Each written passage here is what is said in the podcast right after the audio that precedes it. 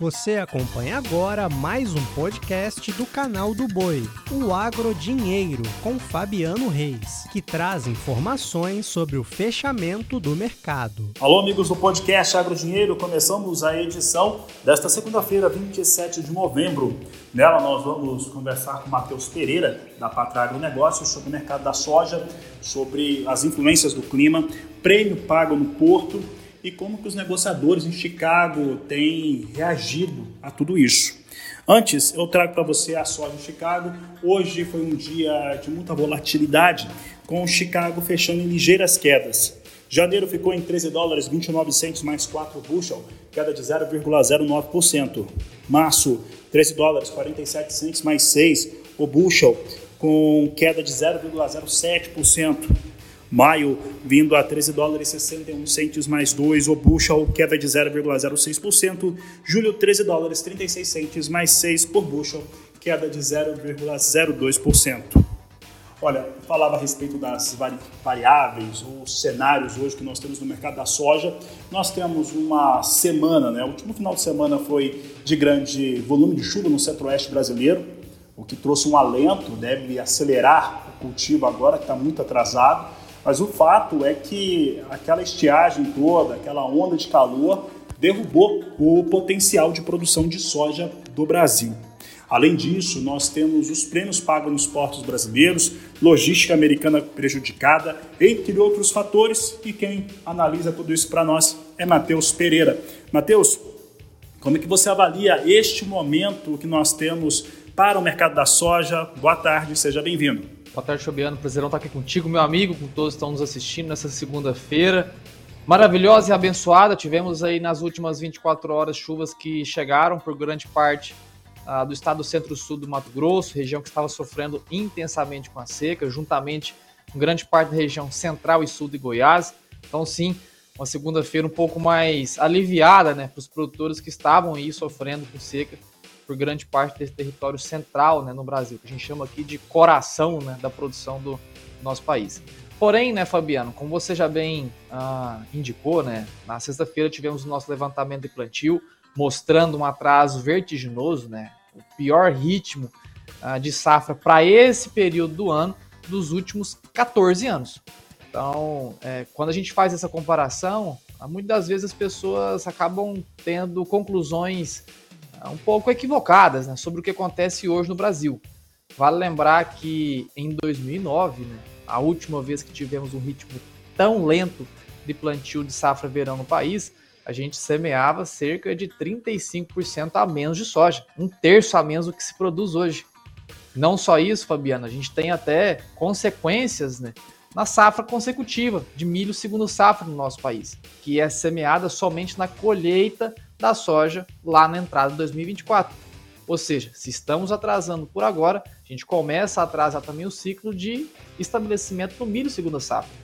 E lá em 2009, Fabiano, a área total de milho segunda safra era de apenas 5 milhões de toneladas, 5 milhões de hectares.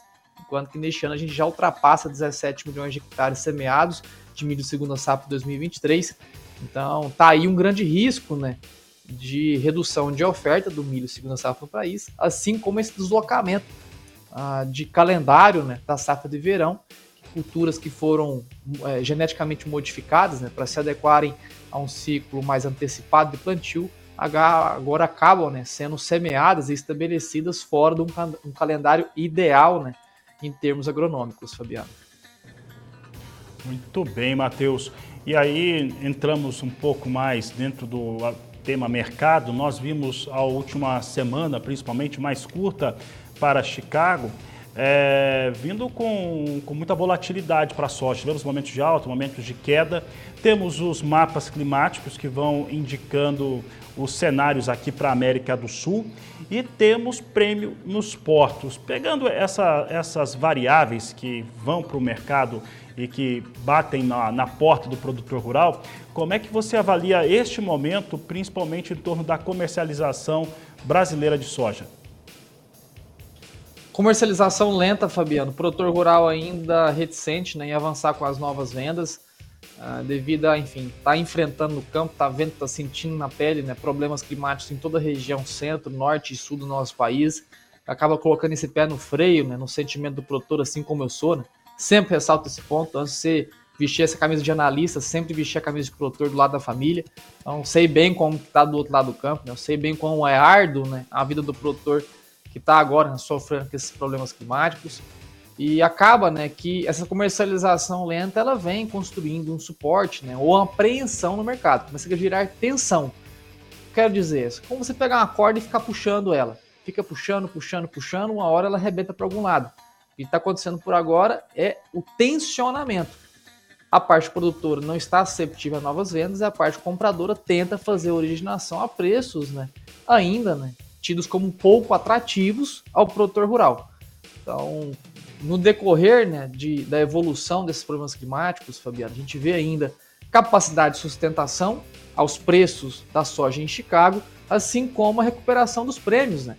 Como a gente vem aqui falando quase todas as semanas, né, em participações aqui com vocês, Fabiano, já desde julho a gente já indica né, que os prêmios do Brasil para 2024 não caberiam né, se estacionar nos patamares que estavam nas regiões de menos 100 pontos, menos 90 pontos para entregas no 2024 e agora já estão né, numa, numa crescente vertiginosa. Os prêmios hoje para 2024 já se encontram em patamares de menos 25, menos 20, ou seja, já subiram cerca aí de 70 pontos desde né, do fundo do poço observado ali em meados de julho. Então, a percepção né, de que o produtor não está susceptível a novas vendas e que a oferta brasileira está enxugando tem se criado esse sustento, né, Fabiano? Tanto para os preços internacionais, assim como os prêmios, tá? que vem adicionando mais uma variável, meu amigo, que é o que?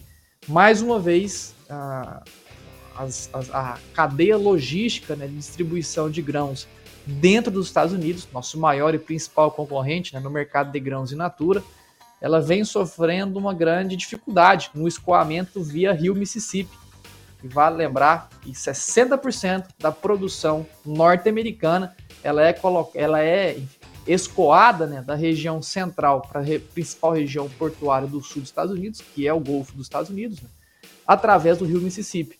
E, infelizmente, né, aos norte-americanos, por baixa uh, reposição pluviométrica neste ano, mais uma vez, né, agora com o encerramento das chuvas para o território norte-americano, chegada do inverno, eles acabam tendo mais dificuldades ainda de concluir né, o calendário de escoamento da soja do interior para as regiões portuárias, o que acaba incentivando né, o comprador a se manter aqui no nosso país, comprando tanto soja quanto milho, mantendo nossas filas de embarque ainda cheias. Fabiano? Muito bem, Matheus, para encerrarmos aqui a nossa entrevista, nós temos esse fator que você destaca de problema logístico lá nos Estados Unidos, que eu vejo como um cenário positivo para os produtos aqui do país. E para encerrar, em relação à produção brasileira, pelo que vocês têm acompanhado no campo, pelas informações que chegam para vocês, como é que vocês estão prevendo safra do Brasil? Olha, Fabiano, tá aí uma grande questão. A gente tem passado os últimos 35 dias em levantamento safra aqui na pátria, realmente entendendo né, onde estão os principais problemas, entendendo as taxas de replantio, entendendo as potenciais perdas já em formação.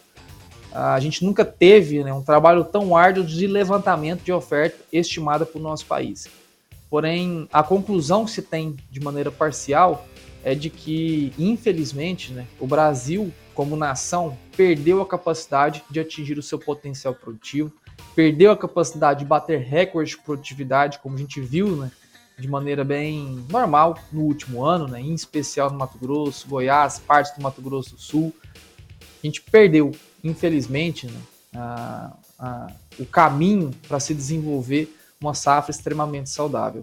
Ainda não falamos de catástrofes produtivas, tá, Fabiano? O Brasil ainda tem aqueles fatores de compensação. Né? Nosso país é um país muito latitudinal. Né? Ele vai, enfim, ele ultrapassa né, uh, por grandes diferenciações climáticas. O que acaba que, apesar de problemas de safra serem aqui na região centro-oeste, existem outras regiões né, que acabam criando parcialmente a compensação. O grande problema deste ano, Fabiano, em 2024, 2023 para 2024 é que as principais regiões afetadas com o clima seco, temperaturas elevadas, hoje são, diferente de 14 anos atrás, hoje são as principais regiões produtoras do nosso país. Centro-Oeste já domina mais da metade de toda a área semeada de soja no país. Milho segunda safra, cerca de 70% está aqui nos três estados, Mato Grosso, Goiás e Mato Grosso do Sul. Então, neste ano, Fabiano, a gente vê sim que estamos encolhendo a, oferta total brasileira, que muitos se falavam né, em um potencial de produção de soja acima de 163, acima de 165. Hoje, na nossa visão, é lúdico e irracional a gente alegar que o Brasil ainda possui capacidade produtiva de atingir tais feitos. Né? A pátria ainda né, trabalha com números próximos a 155 milhões de toneladas, já uma redução sobre potencial produtivo de quase 10 milhões de toneladas aqui no nosso país, diante desses grandes problemas que estamos enfrentando aí no esse início de safra no país, Fabiano. Obrigado, Matheus. Um grande abraço a você, um grande abraço a todos que acompanharam este podcast Agrodinheiro. Você acompanhou o podcast Agrodinheiro. Para mais informações, acesse o nosso portal sba1.com. Até a próxima!